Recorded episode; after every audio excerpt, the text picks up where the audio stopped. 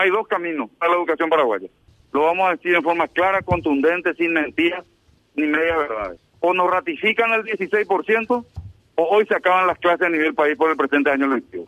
Ni un paso atrás. Mañana hay una gran convocatoria, el, viernes pasado el 100% de los docentes estuvieron y están esperando, están esperando. Estamos muy dolidos porque con media verdad y con mentiras no se construye. Bien clara la posición del inciso del artículo 254 de la Ley General de Presupuesto, donde dice que si la recaudación es mayor al 15%, se va a dar el 16%.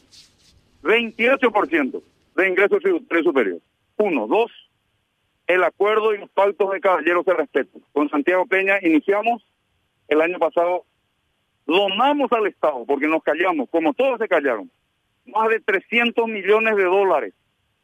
300 millones de dólares que tenía que ser para el aumento de los docentes. Todos nos callamos, hicimos el esfuerzo, murieron 800 compañeros por la pandemia y hoy estamos acá para ratificar nuestro 16%. Si ellos nos dan otro discurso, la regla está clara, sentimos mucho por papá y mamá, pero ni un paso atrás.